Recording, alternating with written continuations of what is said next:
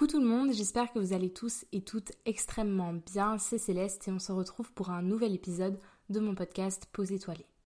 Se suffire à soi-même, c'est une phrase que j'ai longtemps répétée euh, à différentes personnes de mon entourage, à des amis plus précisément, qui étaient en train de vivre une rupture amoureuse mais aussi parfois amicale. Et c'est quelque chose que j'aimais bien répéter pour qu'il et elle puissent comprendre la nécessité d'être heureux avec soi et pour soi, et non pas à travers le regard de quelqu'un, quand bien même on aime cette personne plus que tout au monde. Le problème, c'est que c'est facile de dire ça aux gens qui nous entourent, mais c'est un petit peu plus compliqué de se le dire à soi-même. Parce qu'en réalité, tout au long de notre vie, on a besoin, et en tout cas ça a été mon cas personnellement, de faire des choses, d'entreprendre des choses, de s'exprimer de telle ou telle manière en attendant toujours le regard, l'approbation de quelqu'un, euh, qu'il s'agisse de nos parents, qu'il s'agisse de nos professeurs dans un cadre euh, académique et scolaire, euh, qu'il s'agisse d'amis qui attendent qu'on rende des comptes vis-à-vis de certaines choses et finalement peu sont les heureux qui parviennent à vivre pour eux, avec eux, en ne pensant qu'à eux. Et quand je dis ne penser qu'à soi, ce n'est pas être égoïste et invalider tout ce que les personnes autour de nous peuvent ressentir, euh, ce qu'ils peuvent attendre et euh, comment eux vivent la situation, mais c'est simplement ne pas aller à l'encontre de ce que nous dicte notre conscience et de ne pas aller à l'encontre en fait finalement de, nos propres sentiments au risque justement de se perdre dans la relation qu'on va entretenir euh, que ce soit avec les cours ou que ce soit avec une personne de notre entourage et qu'on apprécie. Pour ma part, c'est seulement maintenant, euh, à 23 ans, que je prends conscience de la nécessité de me suffire à moi-même et de ne pas attendre que quelqu'un me fasse me sentir suffisante. Et ça, c'est vraiment important et c'est essentiel parce que pendant très longtemps, je ne me sentais pas suffisante, que ce soit pour quelqu'un, que ce soit pour quelque chose. Je ne me sentais pas suffisante tout simplement parce que je ne me suffisais pas à moi-même.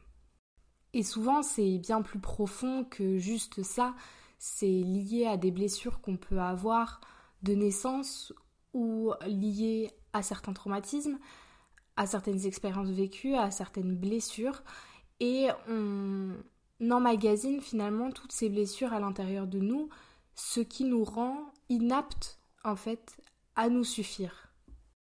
Et c'est horrible, mais c'est vraiment quand on finit par être abandonné, du moins que nous on le vit comme un abandon, parce qu'en réalité ce n'est pas un vrai abandon, mais on le vit comme ça.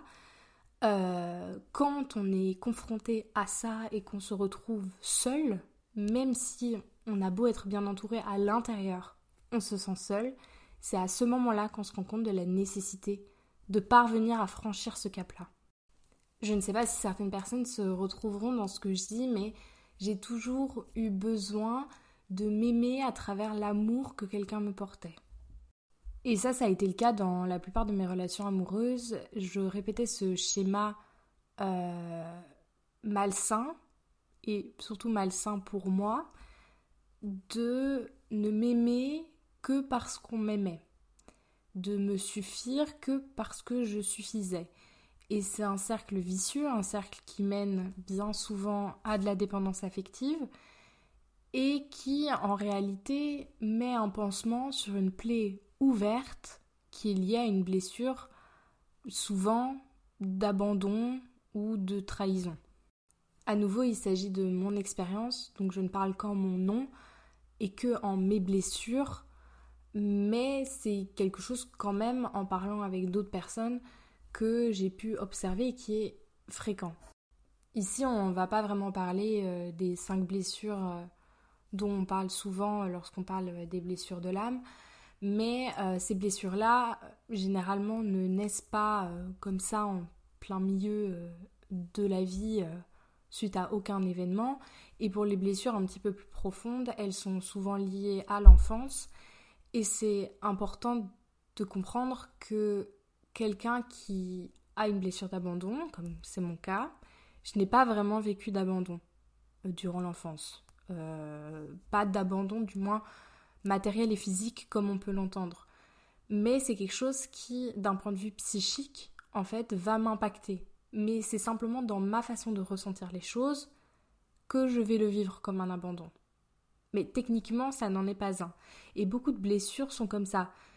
Et c'est pour ça que c'est parfois compliqué pour euh, les gens de l'entourage très proche, voire même la famille euh, de quelqu'un, de comprendre qu'il ou elle a une blessure d'abandon, par exemple, ou de rejet, alors que eux prennent les faits tels qu'ils sont, l'enfance telle qu'elle est, et ne perçoivent pas finalement d'abandon ou de rejet. Le fait est que plein de petites blessures par-ci, plein de petites fissures par-là, et plein de petits événements de la vie, difficultés à des moments donnés, créent euh, un manque, un vide qu'on va essayer de combler à travers les choses qui nous entourent et en réalité pas qu'on ne va finalement pas chercher à remplir au plus profond. Alors qu'en fait, c'est là qu'il faudrait d'abord aller et c'est de là qu'il faudrait d'abord s'occuper, mais on va souvent préférer parce que c'est plus facile en fait de chercher autour de soi des gens pour un petit peu remplir le trou qu'on a creusé, alors que la seule personne qui peut vraiment refermer le trou, bah c'est nous-mêmes. Et c'est très facile à dire là comme ça, mais c'est beaucoup plus compliqué d'en prendre conscience et c'est que quand on en prend vraiment conscience, mais pas juste oui, ok, d'accord, j'ai compris, mais qu'on en prend vraiment conscience et qu'on se retrouve vraiment confronté à cette difficulté-là, c'est à ce moment-là qu'on peut vraiment entamer le processus de réellement se suffire à soi-même. Et se suffire à soi-même, finalement, c'est s'accepter pleinement pour soi et avec soi et pouvoir se dire que si demain tout le monde part, moi je suis encore là. Moi je suis encore là, je suis encore avec moi. Et on, dit souvent ça et en réalité c'est vrai. On est avec soi, on meurt avec soi. Notre meilleur compagnon de vie, c'est nous-mêmes.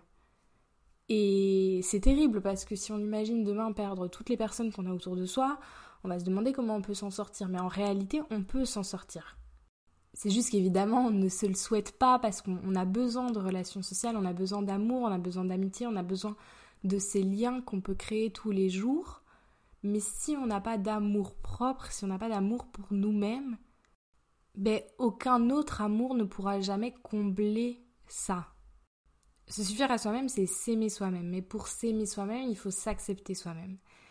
Et ça, c'est souvent le point de départ finalement parce que quand on va être confronté, euh, voilà, par exemple, à une rupture qui va nous mettre euh, face au fait qu'on ne se suffit pas à soi-même, on va avoir tendance à se remettre en question, à beaucoup culpabiliser, dans certains cas évidemment. Et quand on se remet en question et qu'on culpabilise, on se dit toujours que le problème vient de nous, que si euh, on s'est fait quitter, c'est de notre faute, et on va presque un petit peu s'apitoyer sur son sort et on va creuser en fait encore plus profond le trou en pensant comme ça. Alors ça ne veut pas dire que si on a fait une erreur, on euh, ne doit pas s'apitoyer, on ne doit pas culpabiliser et qu'on doit se dire bah non, euh, c'est la personne en face euh, qui perd parce que de toute façon je suis formidable. Si on a fauté, on a fauté. Si on a des torts, on a des torts. Il ne s'agit pas de se glorifier dans n'importe quelle situation où on pourrait être en faute, mais il s'agit simplement de pouvoir se dire que j'ai fait des erreurs parce que je suis humain, parce que je suis humaine. Ce sont mes torts, mais ça fait partie de moi, ça fait partie de ma personne, ça fait partie de mon parcours, et c'est comme ça. Se détester, se haïr et se maudire, en réalité, bah ça ne sert à rien, et c'est presque en fait la solution facile, même si ça fait pas plaisir à entendre, c'est presque la solution la plus simple pour se dire bah voilà, une personne de plus m'a fait ça, donc ma blessure, elle est encore plus à vif qu'elle ne l'était, et finalement c'est la faute des autres, c'est pas la mienne, et, euh, et moi je vais continuer à souffrir dans mon coin. Sauf que se répéter constamment qu'on n'est pas heureux dans une situation, c'est pas ça qui va nous rendre plus heureux. On a aussi bien souvent tendance à idéaliser l'autre. Quand il s'agissait d'une relation entre deux personnes, on va ben, justement ça va de pair avec le fait qu'on culpabilise, on idéalise l'autre.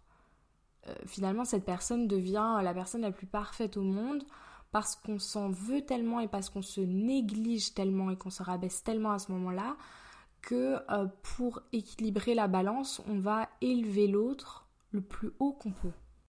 Sauf que tout le monde est humain, que tout le monde a ses qualités et que tout le monde a ses défauts. Euh, on idéalise aussi la plupart des gens qui nous entourent, euh, rien qu'à travers les réseaux sociaux, rien qu'à travers Instagram.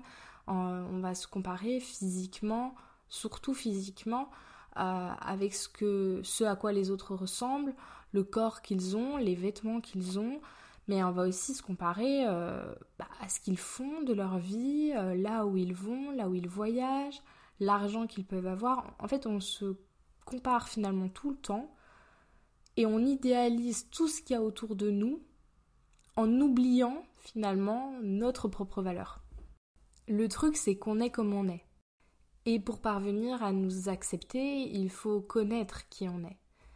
Euh, et ça, ça passe par un travail sur soi, une intériorisation de soi.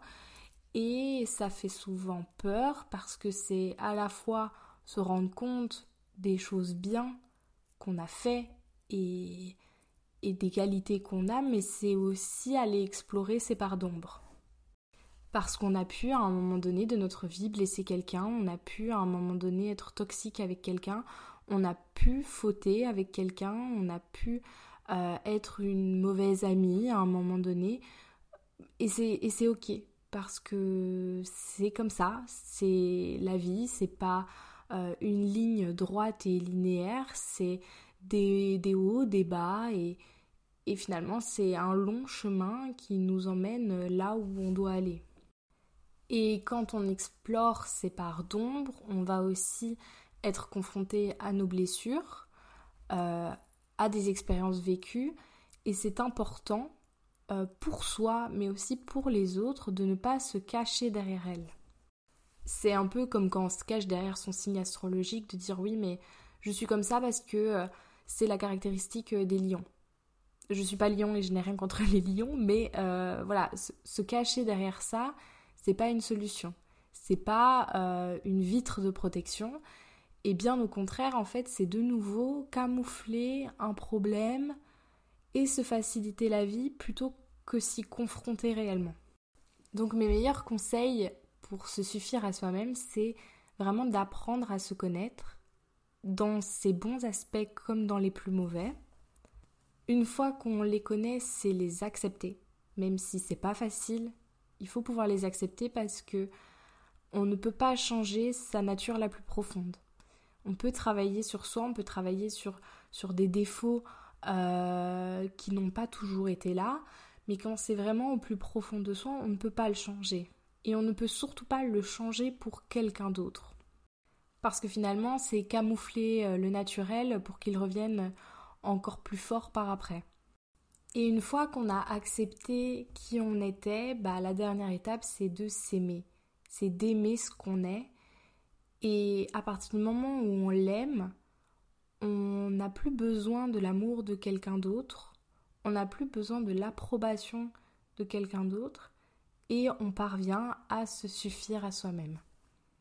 On aura toujours des moments où on s'aime un peu moins que d'autres, on aura toujours des moments euh, en proie à la tristesse, au regret, à la culpabilité, à des sentiments finalement négatifs à, des émotions qui sont désagréables, mais le tout c'est de parvenir à ne pas faire durer ces émotions-là trop longtemps et à ce qu'elles n'entachent pas l'image qu'on a de nous-mêmes.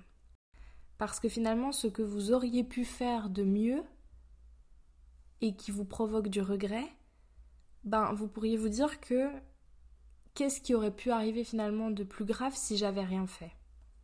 Si je suis triste d'avoir perdu quelque chose que j'avais, pourquoi est-ce que je me concentrerai pas sur ce que j'ai encore?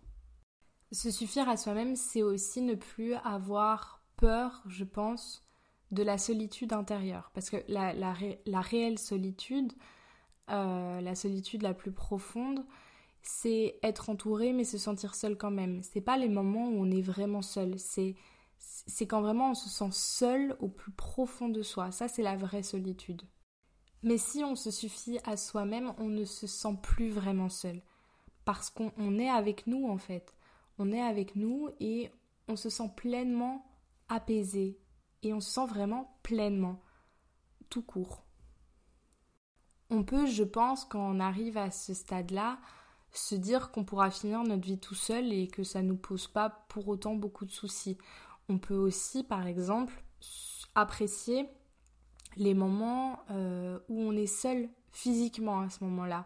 Aller en vacances tout seul, aller au cinéma seul, aller au restaurant seul. La société veut diabolise un petit peu ça et invalide un petit peu ces moments de solitude, mais en réalité, apprécier sa propre compagnie, ça fait partie aussi du process de se suffire à soi-même. Alors il y a des gens qui n'aiment tout simplement pas faire des sorties euh, seuls et qui arrivent à se suffire à eux-mêmes. Donc l'un n'est pas directement lié à l'autre, mais je pense que ça peut vraiment aider à euh, faire tout ce travail et tout ce parcours pour à la fin se suffire à soi-même. Vous êtes comme vous êtes, vous ne pouvez pas vous changer et n'essayez surtout pas de le faire. Prenez du temps avec vous-même, prenez du temps à apprécier ces moments avec vous. Apprenez à vous accepter, à mieux vous connaître, à pouvoir poser vos limites, mais aussi à pouvoir vous brusquer dans les moments où c'est nécessaire pour arrêter de vous cacher. Aimez-vous, Vraiment, aimez-vous. Et parce que personne, mais vraiment personne ne pourra le faire mieux que vous. Et si vous cherchez de l'amour dans le regard des autres, ça doit toujours être un supplément à l'amour que vous vous portez, mais pas la base qui fera que vous vous aimez. J'espère que cet épisode vous a plu. On se retrouve la semaine prochaine et prenez soin de vous.